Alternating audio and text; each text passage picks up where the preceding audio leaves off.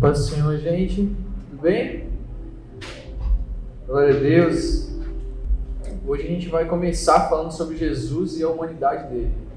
Diante de, de do que a gente vai tratar aqui, é, eu quero indicar também uma série muito legal que vai falar sobre Jesus. Na verdade, ela é um, é app, né? É o The Chosen, que ele mostra exatamente a história de Jesus. E eu baixei, logo que a gente decidiu fazer a série, eu baixei, já vi alguns capítulos. E assim, meu, a gente se alimenta de tanta série ruim, né? Então, cara, baixa, é gratuito. Se você quiser, você pode abençoar eles, mas é gratuito. É só procurar no, na sua Play Store ou na, na Apple Store. The Chosen. É, cara, fantástico, fantástico demais. Então, lá vai estar todos os capítulos, tem dois, duas temporadas que vai mostrando um pouco das características de Jesus de uma forma bem diferente do Jesusão que a gente está acostumado a, a, ver os filmes na Páscoa e tudo mais. Né? É, vamos lá. Essa talvez realmente seja a missão mais difícil e eu vou orar por isso nesse momento, porque eu vou falar sobre quem Jesus é. E olha só, eu, quem sou eu para dizer quem ele é? Então a gente vai precisar de muita graça do Espírito Santo para a gente chegar nesse lugar. Amém? Jesus, muito obrigado por essa noite. Eu te agradeço pela oportunidade que você realmente nos dá, esse presente que você nos dá de estar aqui para falar de você. Obrigado porque nós estamos aqui fazendo a única coisa, ou talvez a coisa mais importante da nossa vida, conhecer quem você é. Conhecer aquele que se entregou por nós, aquele que veio até aqui por nós. E nós te pedimos o seu cuidado para que nós consigamos fazer isso da forma certa. Nós precisamos de você para isso. Espírito Santo de Deus, abre nosso coração, entendimento, abre a nossa mentalidade para que as palavras que eu libere aqui não sejam só as minhas palavras, mas seja a ação que você já teve durante essa semana com cada vida. Que não seja só o que eu estou dizendo aqui, mas que seja aquilo que você tem feito, cada um aqui caminhar há anos talvez. Que não sejam só as minhas palavras falando algo aqui, mas que a partir das minhas palavras você relembre no coração de cada um dos seus filhos coisas que talvez há anos atrás eles ouviram e talvez se esqueceram de quem você era, mas que hoje você vai voltar a fazer queimar. Então a minha oração é nos ajude a construir isso juntos. Amém. Eu queria te convidar para entender um pouquinho sobre essa questão de quem Jesus é, porque conhecer quem Jesus é sempre vai ser o caminho para você descobrir o melhor que você pode ser. Certo? Grava bem isso. Conhecer quem Jesus é sempre vai ser o melhor caminho para eu descobrir o melhor que eu posso ser. Em Cristo sempre vai existir o meu melhor. Longe de Cristo sempre existirá o meu pior. Lembra que eu falei algumas semanas atrás? Se existe algo de bom em mim, é Cristo. Se não existe, isso sou eu mesmo. O restante sou eu mesmo, mas o que existe de bom em mim é Cristo. E conhecer quem Jesus é sempre vai ser esse caminho para eu descobrir o melhor que eu posso ser. Vamos, vamos imaginar um negócio assim aqui junto comigo. Imagina que você não tivesse referências de estudo. Seus pais não falassem que você precisasse estudar, eu não falasse que você precisasse estudar, ninguém falasse que você precisasse ir para a escola ou acordar cedo, num frio assim. A galera que está estudando de manhã deve estar tá tenso, né? Imagina só, ninguém falasse que existe uma referência correta de estudo. E aí você por si só você pudesse descobrir qual é a melhor forma. E aí as pessoas iam te dar várias opções para você dizer que tem estudo. E, e não, talvez você não tivesse que estudar desde os seus 6, 7 anos de idade até os, os 17, 18, e aí então se formar numa pós-graduação depois, uma graduação depois, uma pós-graduação e tudo mais. Vamos dizer que para você ter estudo, seria você teria vários caminhos. Um deles fosse não estudar mesmo. O outro fosse você fazer um cursinho de seis meses e aí você estaria formado. O outro fosse você ir numa palestra uma vez na vida de uma hora e você, você poderia dizer assim, cara, tá formado. Imagina que tivesse várias opções assim para você se formar, certo? Estão imaginando comigo? Você precisa entrar na história, senão não vai dar certo. E aí você, tipo, hoje está com 7 anos de idade, e aí, ao invés de você ter, ser obrigado a ir para a escola, porque você não quer, você quer ficar vendo desenho, aí você, de repente, eles te dão essa opção: olha, olha, Heckman, é, o que, que você gostaria? É, você gostaria de fazer uma palestra de uma hora e dizer que já tem estudo e você nunca mais vai precisar ir para a escola? Você gostaria de é, fazer uma, um, curso de um ano e nunca mais precisar ir para a escola? Você gostaria de fazer um intensivo de três meses e nunca mais para a escola? Ou você gostaria de fazer um estudo até os seus 18 anos e depois ir para Harvard? O que, que você prefere? Eu com 7 anos de idade, imagina. O que você acha que eu ia preferir? A mais rápida. Geralmente nós escolhemos a opção mais fácil, certo? Porque ninguém ia me julgar. Digamos que a gente vive nesse universo paralelo. A gente está criando um universo assim. Onde você não precisa escolher o que as pessoas dizem para escolher. Eles te dão várias opções e aí você escolhe o que você quer. Mas se eu te perguntasse assim, qual dessas opções me traria mais conhecimento e extrairia o melhor de mim? Harvard? Certo? Todo mundo concorda? Certo. Aí eu preciso te dizer um negócio. As pessoas vão te dizer que existem muitos caminhos que podem te trazer uma paz interior. E alguns deles são muito fáceis. Mas eles não vão extrair o melhor que existe em você. Isso você só vai encontrar em Cristo. E não vai ser um caminho fácil. Conhecer quem Cristo é, viver a vida que Cristo quer que a gente viva, talvez seja o caminho mais difícil que existe mas nenhum outro caminho vai extrair o melhor que existe em nós. Vocês estão comigo? Existem muitas pessoas que apontam vários caminhos. As pessoas vão dizer que você pode escolher uma, uma coisa ou outra e isso vai te fazer bem. As pessoas vão dizer que se você buscar paz em alguma coisa, isso vai ser o suficiente, sabe? As pessoas vão dizer que você pode ir lá e se benzer e vai dar tudo certo a partir daquilo. Você não precisa fazer mais nada. Você não precisa negligenciar a sua vida e seguir a Cristo. Você não precisa morrer para o seu eu. As pessoas vão dizer que você precisa, no máximo, fazer um descarrego lá e vai dar tudo bem. Não, quando você entende quem Cristo é, você entende que é um caminho difícil, mas nenhum outro caminho vai te fazer mais completo do que andar com Ele. Então eu acho que essa é a primeira coisa que a gente tem que entender. Viver como Cristo, conhecer quem Ele é, vai nos mostrar um caminho difícil, mas nenhum outro vale mais a pena. Embora não pareça. Embora a gente seja imaturo e, cada vez, cara, porque espiritualmente a gente às vezes é um, garoto de 7 anos. E espiritualmente, às vezes a gente olha para as batalhas da nossa vida e a gente pensa assim, cara, teria sido mais fácil eu ter escolhido o cursinho de uma hora. Mas isso não vai te fazer crescer. Não existe crescimento sem, sem dificuldades, não existe crescimento sem lutas.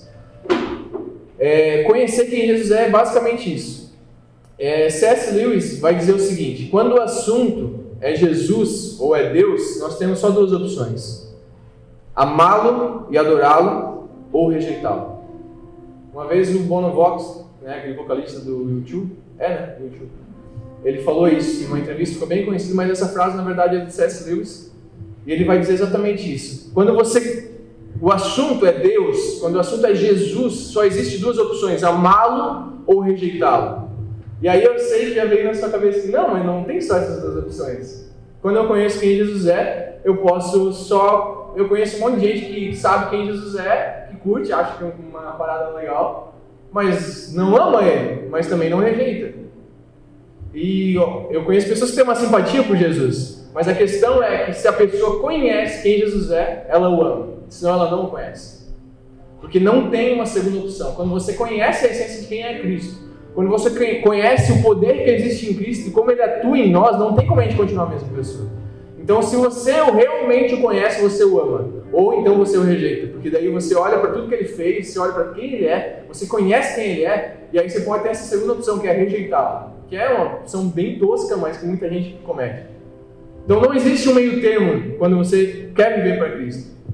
E aí eu queria pedir para você abrir a sua Bíblia é, em Filipenses 2 e 5, a partir do versículo 5. As pessoas podem ter uma ideia muito rasa de quem Cristo é, mas isso não pode dizer que eles conhecem a Cristo. Conhecer a Cristo realmente é, é entender a vida de Cristo, é entender o amor de Cristo por nós. E a partir do que eu entendo do amor de Cristo, aí sim, então eu amo ou eu o rejeito. Filipenses 2, do 5 ao 11, vai dizer: Vocês acharam? quase, Filipenses capítulo 2, versículo 5 até o versículo 11. Tenham em vós o mesmo modo de pensar de Cristo Jesus, que mesmo existindo na forma de Deus, não considerou ser igual a Deus, algo que deveria ser retido a qualquer custo. Pelo contrário, ele se esvaziou, assumindo a forma de servo, tornando-se semelhante aos seres humanos e reconhecido em figura humana. Ele se humilhou, tornando-se obediente até a morte, em morte de cruz. Por isso também Deus o exaltou sobremaneira, ele deu o um nome que está acima de todo nome, para que o nome de Jesus se dobre todo o joelho, nos céus, na terra e debaixo da terra, e toda língua confesse que Jesus Cristo é o Senhor, para a glória de Deus Pai. Essa passagem em Filipenses, os historiadores vão contar que na verdade ela era uma canção, ela era uma música que os discípulos cantavam. Basicamente, as pessoas que caminharam com Jesus, elas criaram uma música a partir dele e começavam a cantar isso para relembrar o coração deles todos os dias. Que Jesus ele não teve paixão ou apego por ser Deus, mas ele se esvaziou e veio como homem, porque esses caras conheciam Jesus como homem. Imagina que os discípulos caminhavam com Jesus a ponto de acordar do lado de Jesus, sabe? A ponto de ver Jesus quando ele ia ter suas necessidades, a ponto de caminhar perto de Jesus quando ele, quando ele ia lavar seus pés, comer todas as coisas que qualquer ser humano faz. Então, os discípulos tinham a imagem completa de quem Jesus era. E esses discípulos olharam para a história de Cristo na terra e começaram, a partir da, da volta dele, né, a ida dele aos céus, a cantar essa canção que começou, que passou a ser escrita em Filipenses, que, que vai dizer exatamente isso. Ele não teve por usurpação ser igual a Deus, mas ele se esvaziou. Ele tinha tudo para ser Deus, mas ele não se apegou nisso. Não ter usurpação é o seguinte: ele tinha tudo para ser aquilo, mas ele se esvaziou daquilo e se minimizou para viver como a gente. Isso é muito poderoso. É muito poderoso porque a partir disso a gente começa a entender, e aí a gente vai entrar em, várias questões, porque dentro da, da teologia vão ter um monte de heresia que vai falar com relação a quem Jesus é. E aí eu queria te convidar a entender algumas dessas heresias, eu vou falar sobre três delas. O apolinarismo, que é, foi ensinado obviamente por Apolinário, né? Em 310, 350 depois de Cristo, ele foi um bispo de Laodiceia, o qual ele reconhecia a alma humana em Jesus Cristo. Ou seja, segundo Apolinário, Jesus tinha um corpo humano, mas uma mente divina. E é por isso que ele fazia o que ele fazia. Então, nessa ideia de Apolinário, essa heresia que ele, que ele eu já vou focando que é heresia, depois eu explico por quê. Ele dizia então que Jesus ele tinha um corpo humano, mas a sua mentalidade, a sua alma era algo divino. Existia uma outra seita que vai dizer que, que é de Nestor, que é o nestorianismo, que vai dizer que dentro de Jesus existiam duas pessoas. Às vezes era o Jesus humano, às vezes era o Cristo, o realmente Deus que atuava. Então ele, ele vai dizer que existiam como se fossem duas personalidades, tipo um transtorno bipolar, sabe? De, em Jesus. E às vezes ele atuava de uma forma, às vezes ele atuava de outra. Existe uma, uma terceira vertente, que, que é o eutiquianismo, que vai dizer que Jesus ele tinha uma mistura das duas coisas nele.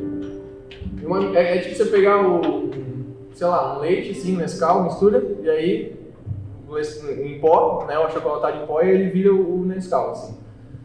É, ele dizia que basicamente Jesus não era puramente Deus ele também não era puramente homem, porque ele tinha um pouquinho de cada coisa, ele misturava as duas coisas. E aí no concílio de Calcedônia, foi realizado em 451, em Calcedônia, olha só, não, é? não esperava por essa. Ele definiu que Cristo é totalmente Deus, totalmente homem. É por isso que nós ouvimos muitas vezes as pessoas falarem Jesus Cristo, e eles parece que não fecha na matemática, né? Jesus Cristo é 100% Deus e 100% homem. E aí, por que, que a gente tem que entender isso? No decorrer disso, a gente vai entender quais são os motivos para que a gente entenda.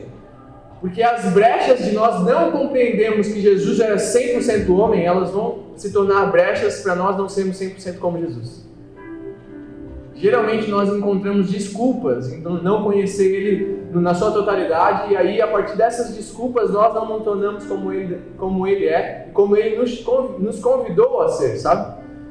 É, primeira coisa, Jesus é totalmente homem, e a gente vai focar hoje nisso, Jesus como homem. Ele nasceu, ele chorou, ele fez xixi, Jesus fez cocô, Jesus fez muita sujeira quando era criança, ele comia, ele se cansava, ele tinha sede. Jesus fez tudo o que você faz. Jesus fez coisas que a Heleninha faz, por exemplo, sabe? Tipo, uns cocô assustador às vezes. Jesus foi um bebê, Jesus veio e fez o que qualquer ser humano faz. Ele cresceu como um ser humano cresce. João 4,6 vai dizer o seguinte: O menino crescia e se fortalecia, enchendo-se de sabedoria, e a graça de Deus estava sobre ele. É, desculpa, é Lucas 2,40. É, João 4,6 vai dizer assim: estava ali a fonte de Jacó. Jesus, pois, cansado do caminho, assentou-se assim junto da fonte. Era isso quase a hora sexta. Veio uma mulher de Samaria tirar água. Disse-lhe Jesus: Dá-me de beber. Aqui mostra a natureza humana de Jesus que ele estava cansado e que ele tinha sede. Ou seja, Jesus era 100% homem, ele tinha muita humanidade nele. Lucas 23 e 46 vai dizer: E clamando Jesus com grande voz, disse: Pai, nas tuas mãos entrego o meu espírito. E havendo dito isto, havendo dito isto, expirou ou morreu. Então Jesus morre, porque ele era um homem. Jesus então, ele vai ressuscitar com um corpo glorificado. Mas é um corpo físico. E aí tem uma frase que vai dizer: existe carne humana na Trindade, porque quando Jesus ressuscita, ele não ressuscita como um espírito. Jesus ressuscita com um corpo glorificado. Ele é o primogênito daquilo que ele nos chama para ser a partir da eternidade, porque na eternidade o nosso corpo também será glorificado. E aí a, a gente tem que, cara, é, é, é meio, meio louco assim, mas Lucas 24, 39 vai dizer a partir da ressurreição de Cristo. Vejam as minhas mãos e os meus pés, sou eu mesmo. Toquem-me e vejam. Um espírito não tem carne nem ossos, como vocês estão vendo que eu tenho. É Jesus dizendo isso. Jesus quis dizer que todos um dia terão um corpo como ele estava tendo a partir da ressurreição. Então Jesus tem um corpo, e isso é uma das características de Jesus como homem. Ele tem um corpo como nós temos um corpo. E a partir da ressurreição ele continua tendo um corpo, porém um corpo glorificado. Ou seja, não é um espírito assunto ao céu. Existe carne humana no céu. Existe carne humana na Trindade. Segunda coisa, Jesus tem uma mentalidade, Jesus tem um intelecto de um homem. Ele teve que aprender a ler, ele estudou, ele se perdeu dos pais. Lembra das, na festa da Páscoa, quando ele se perde dos pais? Lucas 2,52. Ele crescia em sabedoria, estatura e graça diante de Deus e dos homens. Hebreus 5 e 8 vai dizer o seguinte: embora fosse filho de Deus, aprendeu a obediência pelas coisas que sofreu. Ou seja, Jesus aprendeu a obedecer. Ele passou por esse processo para que ele se desenvolvesse e de uma forma humana ele aprendeu a obedecer. Aquilo que resulta nele a partir dos 30 anos, a obediência completa ao Pai foi resultado de algo que cresceu nele ainda na infância dele. Então Jesus aprendeu a obedecer. Jesus, o próprio Jesus afirmava, né? E aí refutando todas essas outras vertentes de heresias, que a mente dele era humana. Porque um dia vão perguntar para ele assim: Jesus, você que é o Filho de Deus, né?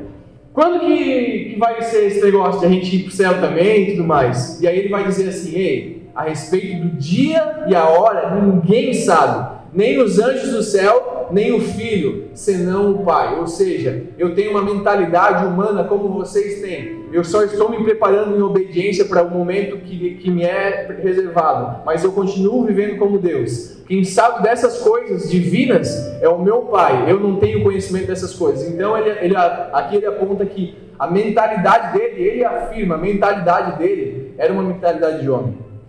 Jesus tinha uma terceira coisa, alma e emoções humanas. João 13, 21 vai dizer: Depois de dizer isso, Jesus se angustiou em espírito e afirmou: Digo que certamente um de vocês me trairá. Cara, eu não sei você, mas se eu tivesse só vindo fazer uma missão e eu soubesse quem me trairia, eu não ia mais, cara, nem me angustiar por esse cara. Eu simplesmente ia pensar assim, cara, faz o que você precisa fazer, eu vou aqui me sacrificar, e aí daqui a pouco eu ressuscito, tudo bem. Se eu fosse Deus, mas Jesus se esvaziou tanto dele a ponto de se angustiar com aquilo que ele iria passar e se angustiar pelo fato de que ele um dia seria traído. Então, Jesus mostra almas e emoções, a alma e emoção humana. Então, se você sente a dor de ser traído, se você às vezes se sente mal por ser traído, Jesus já passou pelo que você passou. Jesus um dia se angustiou e ele talvez não precisaria disso se ele fosse só Deus mas ele se angustiou porque ele colocou o coração na, na, vida de cada um dos discípulos que daqui a pouco teria que caminhar sozinho. Ele olhou por cada vida que daqui a pouco teria que sofrer para que o cristianismo continuasse crescendo. Ele sabia dos mártires, ele sabia de todas essas coisas. Na sua mentalidade divina, mas também na sua mentalidade humana, ele se angustia e ele coloca o seu coração em entender os outros. Jesus se entristecia. Mateus 26 e 38 vai dizer: Disse-lhes então: A minha alma está profundamente triste, numa tristeza mortal. Fiquem aqui e vigiem comigo. É aquela passagem quando Jesus chama os discípulos para orar. Ou seja, Jesus se entristece quando ele pega os discípulos abandonando ele. Ou seja, ele não só passa por, por angústia porque será traído, ele também passa por tristeza porque é esquecido e não é acompanhado. Então existem sentimentos humanos em Jesus a todo momento. Aí tem, é, tem uma passagem que você com certeza conhece, o versículo que todo crente já decorou. Jesus chora. É, Jesus chorou. Nossa, é horrível essa piada, mas João 14, 11, a partir do versículo 4 vai dizer: E Jesus, ouvindo isso, disse: Essa enfermidade, quando ele vai falar de Lázaro, lembra aquela história de Lázaro e tudo mais? Essa enfermidade não é para a morte, quando vou falar que Lázaro está doente, mas para a glória de Deus, para que o Filho de Deus seja glorificado por ela. Ora, Jesus amava a Marta e a sua irmã e a Lázaro. Ouvindo, pois, que estava enfermo, ficou ainda dois dias no lugar que estava. E aí, pulando lá para o versículo 33, Jesus, pois, quando viu, quando a viu a chorar, a irmã de Lázaro, e também chorando os judeus que com ela vinham, moveu-se muito em espírito e perturbou-se. Então perguntou: Onde pusestes? E disseram: Senhor, vem e vê. Jesus chorou. Finaliza assim. Cara, imagina só que ele fosse só Deus. Que Jesus fosse, fosse só Deus e ele gostasse de Lázaro, ele saberia que ele tinha poder para ressuscitar Lázaro. Como é que, se você fosse Jesus e soubesse que tinha poder para ressuscitar Lázaro, você choraria? Ou como você chegaria nesse velório? Cara, não sei, eu acho que eu ia chegar tirando onda, sabe? A galera tava chorando, eu tava rindo com óculos de sol, assim. Tipo, sabe? Uma banca muito massa. Mas Jesus, que era Deus, mas que também era homem, por que é que ele se angustia? Se existia poder divino nele para ressuscitar Lázaro, por que é que ele chora por aquelas pessoas? Por que é que ele chora por causa daquela situação? Porque Jesus demonstra algo que talvez falta em nós. E é por isso que Jesus vem para resgatar a nossa humanidade. A nossa humanidade é que está corrompida. Ele é um humano perfeito. Nós somos humanos imperfeitos.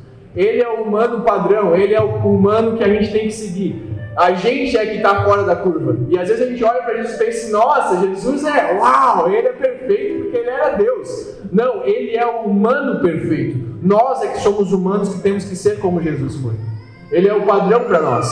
Quando Jesus chora, ele coloca algo em nós e ele demonstra um exemplo para nós de algo que nos falta, que é a empatia. Ou seja, por mais que eu, que eu talvez não esteja doendo tanto em mim, a sua dor dói em mim. Eu não posso simplesmente achar que está tudo bem quando você não está bem. A empatia de Cristo era a empatia de que quando estava caminhando, mesmo que tivesse um destino, e um cego parasse ele, ele parava para ouvir o cego.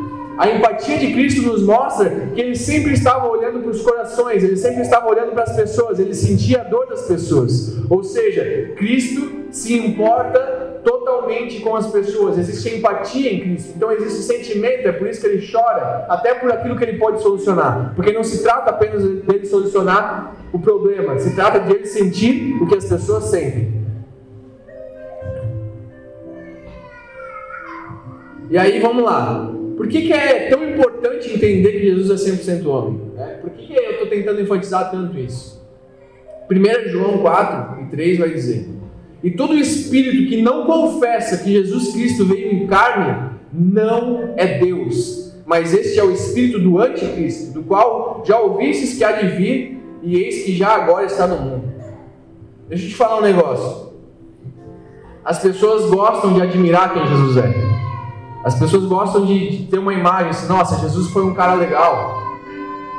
Jesus foi um cara correto, Jesus fez umas paradas legais. Ah, ele foi um bom homem. Muitas religiões vão falar isso. Jesus é Deus? Não, ele não é Deus. Ele foi um bom homem, ele fez coisas legais. Jesus, é, é, existe divindade em Jesus? E aí a gente caminha com as duas coisas juntas aqui. Porque ele foi homem, mas ele também foi Deus. Então, existe divindade em Jesus é, não, ele foi um cara legal. Ele não é Deus, mas ele é um cara legal. Ele é um cara que caminhava perto de Deus, assim como a gente pode caminhar, tudo mais. Muitas vertentes vão dizer isso. E aí eu preciso te dizer um negócio. O diabo não tem problema em você se relacionar com Jesus, que é uma energia. O diabo não tem problema de você se relacionar com Jesus, que é uma força, é, é uma parada massa, é uma vibe positiva. O diabo não tem problema com isso. Porque um espírito, uma vibe positiva, um negócio legal, você não pode copiar, você só admira. E é por isso que o diabo tenta pregar tanto essa mentira de que Jesus não é Deus, de que ele não veio como homem e de que ele não é o exemplo para nós. Ele é, ele é só Deus, ele não é homem. Então eu, eu admiro pelo que ele é, porque ele não foi homem o suficiente para viver a mesma coisa que eu vivo. Não, ele foi homem o suficiente para viver mais do que você vive. Ele foi até o final por nós coisas que nós nunca passaremos, ele passou por nós. Então, o intuito de a gente entender quem Jesus é como homem é para nós entendermos um negócio. Ele veio para nos dar um exemplo, porque o diabo não vai ter problema em você se relacionar com Jesus distante, que é uma energia legal, que é uma energia positiva, que é um negócio bacana para você sentir. Jesus é muito mais do que isso. Jesus é o exemplo do homem perfeito, para que a gente se torne um dia um homem ou uma mulher como ele foi. O ser humano perfeito, a humanidade perfeita está em Cristo. Aquilo que o homem Adão deveria ter sido, Jesus foi. Amém? Estou indo rápido demais? Está tudo certo. Vamos lá. A importância de Jesus como homem. Vocês vão lembrar que a Bíblia vai dizer que o pecado entrou no mundo por causa de Adão, certo? No Éden, Adão nos representava.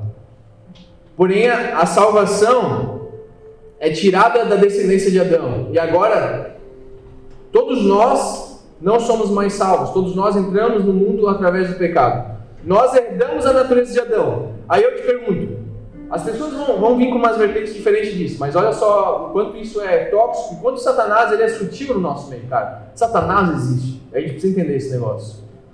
Eu, eu acho que é, é bem massa essa ideia de tipo assim, não, o céu existe, eu curto Jesus, eu curto Deus, mas, pô, Satanás, nada a ver, cara. Essa é a melhor coisa que ele quer que você acredite mesmo. Porque ele é sutil o suficiente para sem você acreditar, você não temer. E aí você viver uma vida de qualquer forma.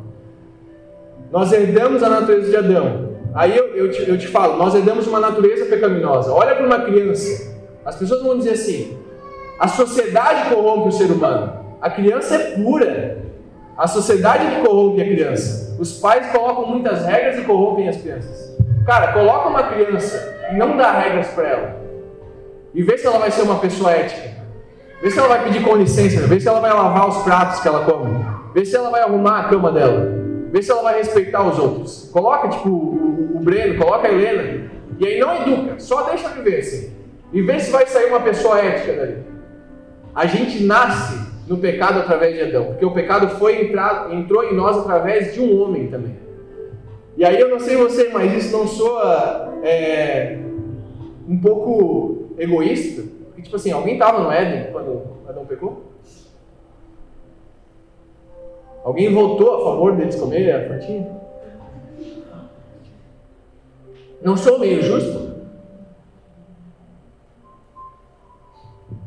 Você apoiou o pecado de Adão? Tipo, você estava lá? Não, a gente não estava lá. E aí eu vou entrar com você numa passagem que talvez é a que vai nos libertar de toda essa mentira que Satanás tem contado para nós. Romanos 5 e 12, a partir do versículo 12 vai dizer. Romanos 5, a partir do 12. Portanto, da mesma forma como o pecado entrou no mundo por um homem, e pelo pecado a morte entrou, assim também a morte veio para todos os homens, porque todos a partir disso pecaram. Pois antes de ser dada a lei, o pecado já estava no mundo mas o pecado não é levado em conta quando não existe lei.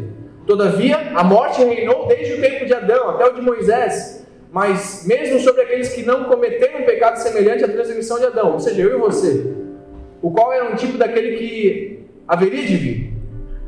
Entretanto, não há comparação entre a dádiva e a transgressão, pois se muitos morreram por causa da transgressão de um só homem, muito mais a graça de Deus. Isso é, a dádiva pela graça de um homem. Jesus Cristo transbordou para muitos. Não se pode comparar a dádiva de Deus com a consequência do pecado de um homem. Por um pecado veio o julgamento que trouxe condenação, mas a dádiva decorreu de muitas transgressões e trouxe justificação. Se a transgressão de um homem reinou por meio dele, ou seja, se o pecado de Adão reinou por meio dele, Muito mais aqueles que receberam de Deus a imensa provisão da graça e a dádiva da justiça reinarão em vida por meio de um único homem, Jesus Cristo. Consequentemente, assim como uma só transgressão resultou na condenação de todos os homens, também um só ato de justiça resultou na justificação que traz a vida a todos os homens. Logo, assim como por meio da desobediência de um só homem foram todos feitos pecadores, assim também por meio da obediência de um único homem, muitos serão feitos justos. A lei foi introduzida porque a transgressão foi ressaltada, mas onde abundou o pecado, transbordou a graça, a fim de que, assim como o pecado reinou na morte, também a graça reine pela justiça para conceder vida eterna mediante Jesus Cristo, o nosso Senhor. Se foi injusto o pecado entrar no mundo por causa de um só homem, eu preciso dizer que talvez amanhã, talvez Adão não tivesse pecado hoje, mas talvez amanhã seus filhos pecassem. Talvez um dia a gente pecasse. Mas se foi injusto o pecado entrar no mundo por causa de um só homem, em Cristo, um só homem trouxe justiça até para quem talvez pecaria existe perdão em Cristo, e isso só poderia ter sido feito por um homem, porque se o pecado entrou por um homem, a purificação só poderia ser realizada por alguém que se fizesse homem, que fosse homem. E Jesus foi totalmente homem para isso, para que a gente não tivesse margem para dizer, não, foi culpa de alguém, foi lá atrás que aconteceu. Não, aquilo que te culpou no passado, em Cristo existe justificação. Aquilo que atrás, lá atrás, por causa de um homem, fez você ser talvez não tão bom quanto você poderia ser. E talvez por isso a gente precisa de regras, a gente precisa se policiar, a gente precisa ser corrigido. Mas a partir de Cristo, a partir dele, ele começa a nos limpar e nos fazer um homem como ele quer que a gente seja. Jesus é o nosso sacrifício substitutivo. Ele veio para substituir um homem que pecou. Na cruz estava representado o homem que representava toda a humanidade. Para ser o nosso mediador, Cristo é aquele que está entre a humanidade e o Pai. Ele está intercedendo por nós. Jesus Cristo, o Deus homem, está diante do trono, orando por você agora. Ele passou por tudo que você passa. Ele conhece todas as nossas dores. Ele foi tentado em tudo e aí deixa eu te falar um negócio. Não, mas ele era Deus. Ele não foi tentado em tudo que eu fui tentado. Existe uma frase que vai dizer o seguinte: Aquele que correu nove quilômetros não conhece o décimo quilômetro. Aquele que correu uma milha não conhece a segunda milha. Aquele que percorreu cem milhas não conhece a centésima primeira milha. Jesus foi o único que foi até o final, por mim e por você. A gente chega em alguns lugares e a gente pensa, cara, eu vou desistir aqui. Jesus foi além. A Bíblia vai dizer que ele foi até o final. Ele se entregou por nós por completo. Ele foi tentado não em muitas coisas. A gente é tentado em algumas coisas, em muitas coisas. Ele foi tentado em tudo. Ou seja, Jesus veio em homem para mostrar o exemplo para nós de alguém que sabe chegar até o final e suportar toda a tentação. Então não existe tentação que seja desculpa para a gente desistir ou parar do caminho, porque ele sim foi tentado em tudo. A gente é tentado em alguma coisa. Ou seja, Jesus é o exemplo daquilo que nós, como homem, devemos ser. E sabe o que é libertador? Quando você vai ver, tipo, um. Você já viu ah, filmes, talvez? Espero que não pessoalmente mas aquelas rodas de alcoólicos anônimos e pessoas usuários de droga, sabe? Cara, tem de tudo, rodas de mãe, tipo, todo mundo que foi mãe recentemente senta lá para conversar sobre maternidade. Várias coisas existem. Tem. Você pode colocar o melhor profissional que tiver lá, mas existe uma coisa que é libertadora, não é a capacidade do profissional. Quando você senta numa roda, por exemplo, com alcoólatra, e fala assim: eu estou tendo dificuldade, a bebida tirou a minha família, a bebida me fez perder tudo que eu tinha. Eu, eu era o melhor funcionário da minha empresa, eu tinha um bom conhecimento, eu fazia tantas coisas boas e a, a, a bebida tirou tudo isso de mim. Quando você fala isso e do lado de você existe um cara liberto, ele vai olhar para você e vai falar assim: Eu perdi todas as coisas, eu também passei por isso. Mas eu larguei isso, e eu, eu também passei por isso, mas eu larguei isso e eu consegui tudo de novo. O eu também é o, é o que traz libertação. Vocês estão entendendo? Quando você conversa com alguém que já passou pelo que você passou, quando você caminha com alguém que já passou pelo que você passou e venceu aquilo, você consegue ganhar força em você. Porque enquanto é só a sua dor, você acha que você é a vítima da sociedade. Quando é só a sua dor, você acha que você é o injustiçado. Quando você é, é só o que você está passando, você pensa, cara, ninguém está passando o que eu estou passando. Tipo assim, a Helena não dormia quando ela, quando ela nasceu, né?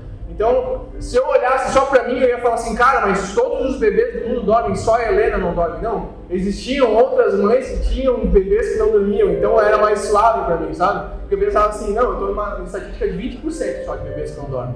Então, tipo, de 100 tem 20, então eu não estou sozinho.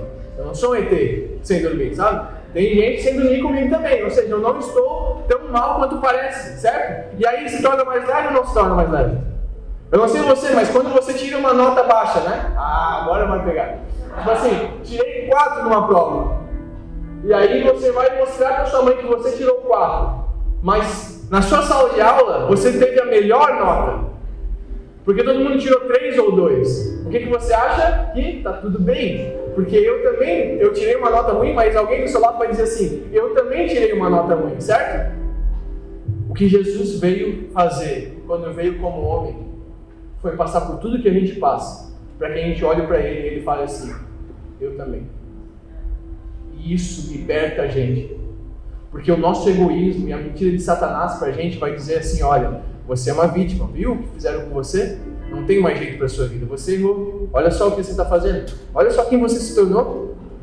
Vocês imaginavam que você estaria fazendo isso hoje, alguns anos atrás? Olha só o que você se tornou. Você foi tentado nisso? Você não consegue vencer esse pecado.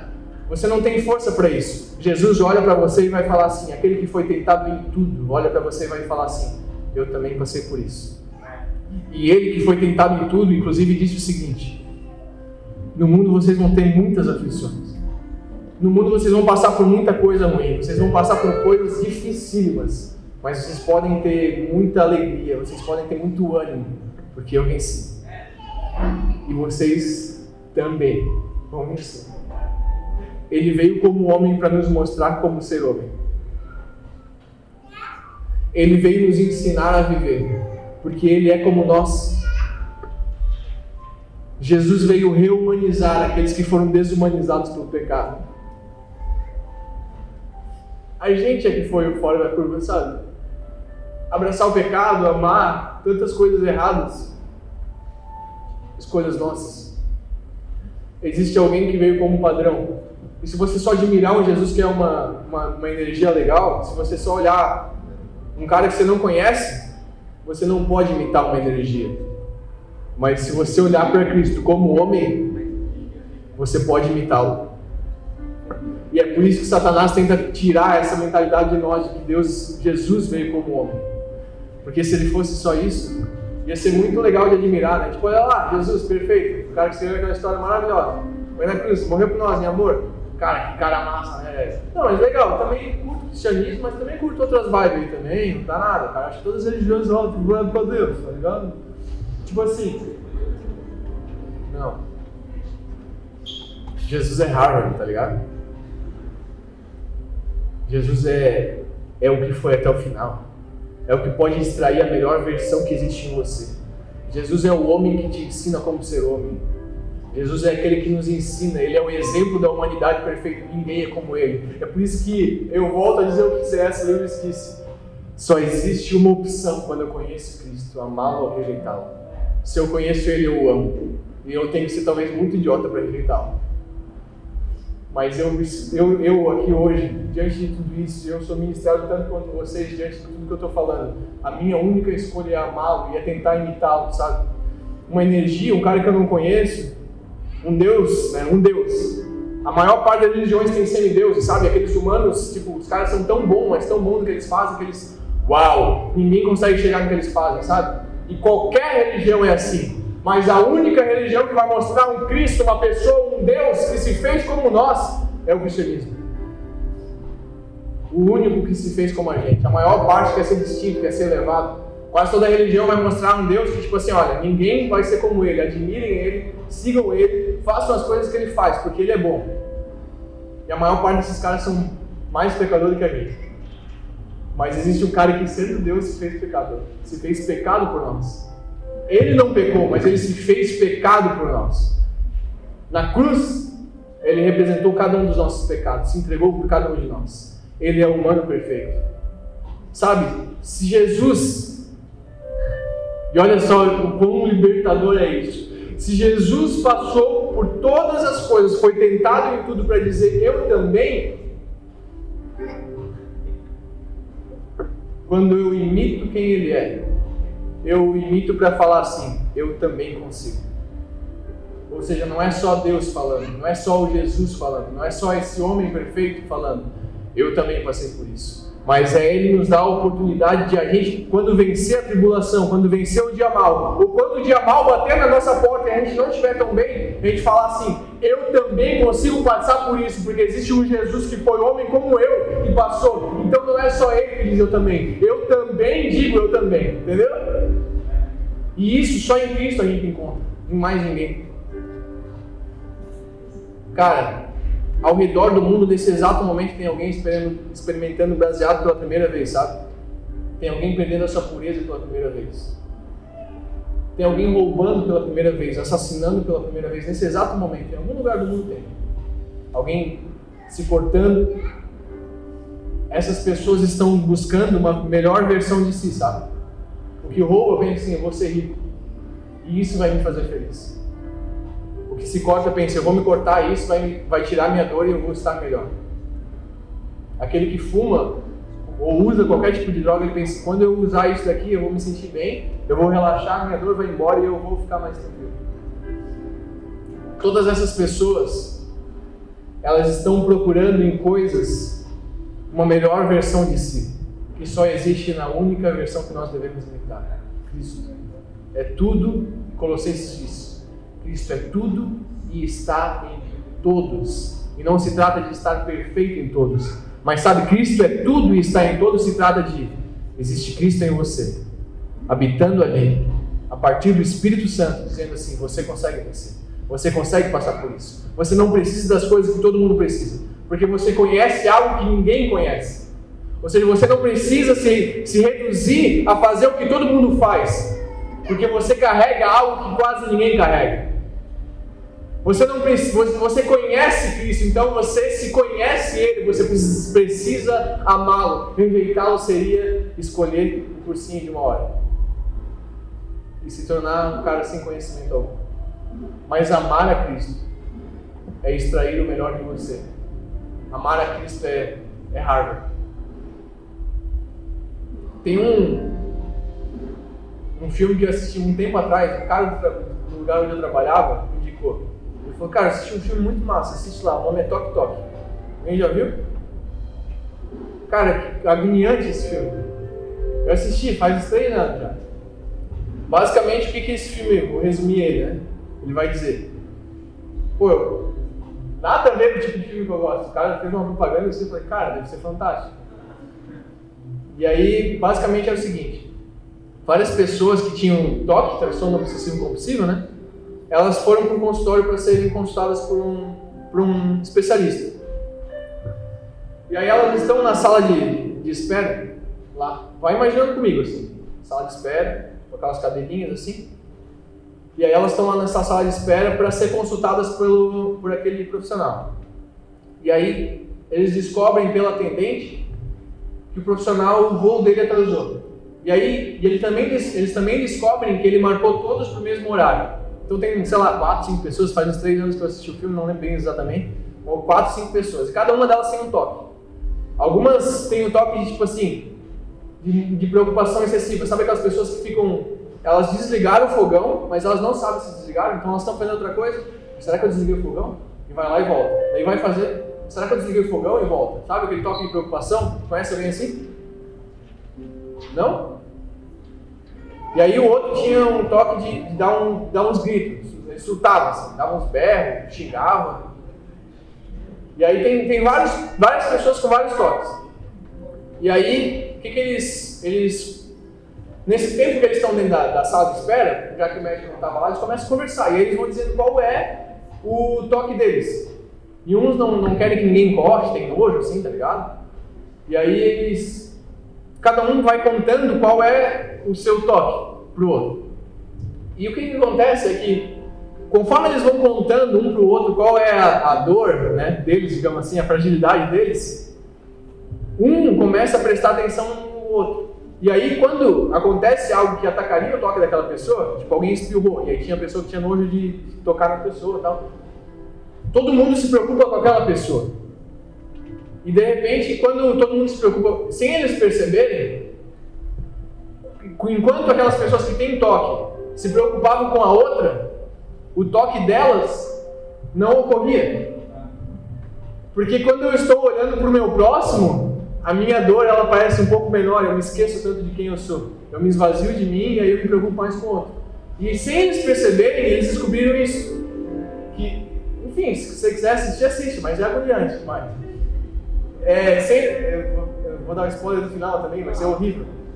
Mas, sem eles perceberem, o doutor estava na sala e ele se fez como um dos pacientes que também tinha toque. E aí, eles não se ligaram que na verdade aquilo lá era tudo um plano para que eles compartilhassem da dor entre eles, porque a partir do compartilhamento da dor, um conseguia ajudar o outro e eles conseguiram superar aquilo que era a sua fragilidade. Jesus está sentado perto de você. E quando ele veio para ser homem, você pensa assim: nossa, ele não pecou porque ele, porque ele era Deus. Jesus não pecou porque todos os dias da vida dele foram olhando por você. Todos os dias.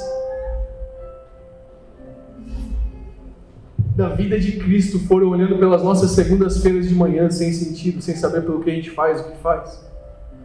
Todos os dias de Cristo não foram olhando para a sua dor, porque ele poderia pensar assim, cara, pelo amor de Deus, olha só esses caras, eu vou voltar para o céu e deixar esses bichos tudo aqui. Ele não faz isso todos os dias da vida de Cristo, como homem, foram olhando para mim e para você. E por tanto olhar para mim e para você, ele venceu todas as suas dores. Porque as dores dele, a fragilidade dele, a tentação dele se colocou em segundo plano.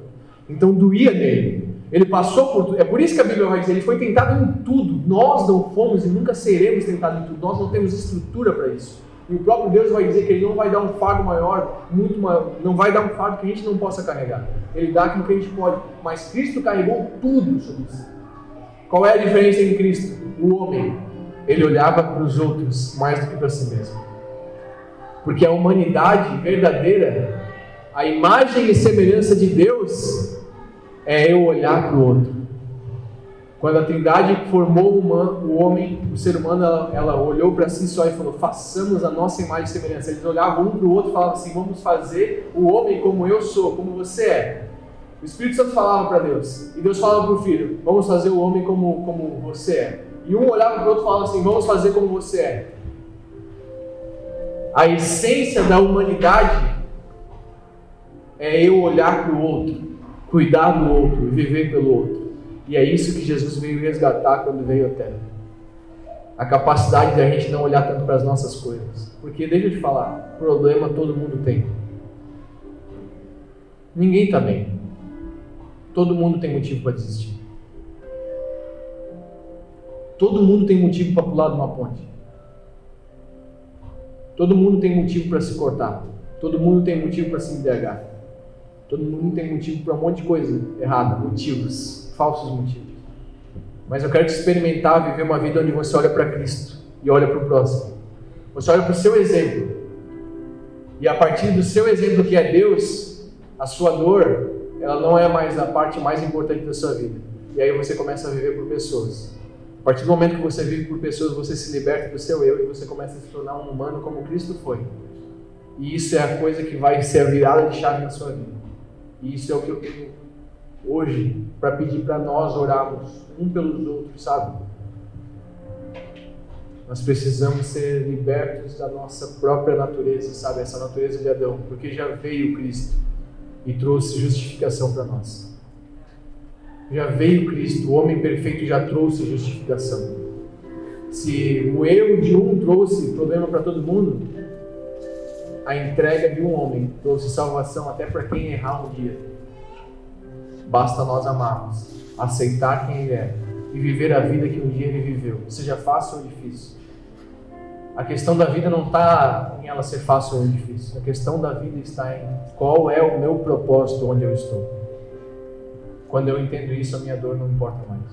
A minha dor nem dói mais. Vamos orar? Fica de pé.